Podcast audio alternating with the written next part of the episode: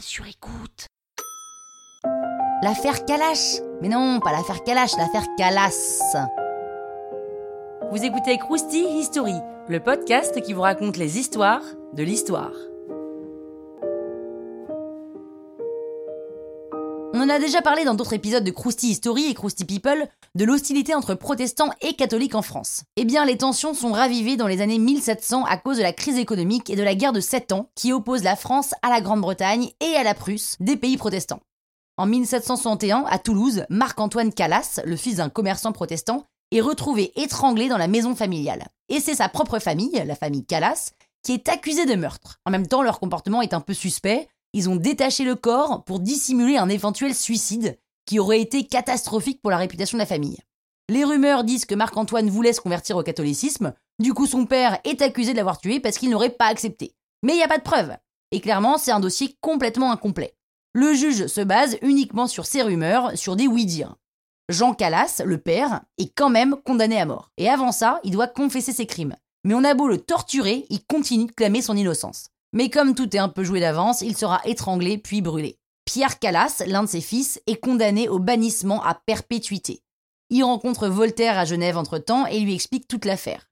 Voltaire est révoltaire, révolté et publie l'ouvrage Traité sur la tolérance à l'occasion de la mort de Jean Calas. C'est pas le contenu du livre, hein, ça c'est juste le titre, pour obtenir une révision au procès. Il devient le premier écrivain à s'impliquer dans une affaire judiciaire. Voltaire met en place une vraie stratégie de défense et il s'appuie sur des avocats très renommés. La famille obtient audience devant Louis XV, qui casse l'arrêt du Parlement de Toulouse pour vice de procédure et renvoie l'affaire au tribunal. En 1765, la famille obtient gain de cause.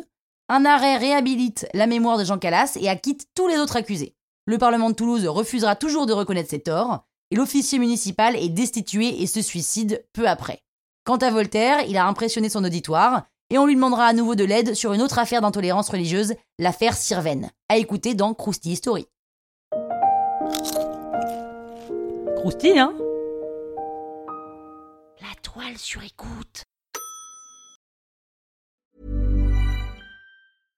Imagine the softest sheets you've ever felt. Now imagine them getting even softer over time. That's what you'll feel with Bowl and Branch's organic cotton sheets. In a recent customer survey, 96% replied that Bowl and Branch sheets get softer with every wash. Start getting your best night's sleep in these sheets that get softer and softer for years to come. Try their sheets with a 30-night guarantee. Plus, get 15% off your first order at bowlandbranch.com. Code BUTTERY. Exclusions apply. See site for details.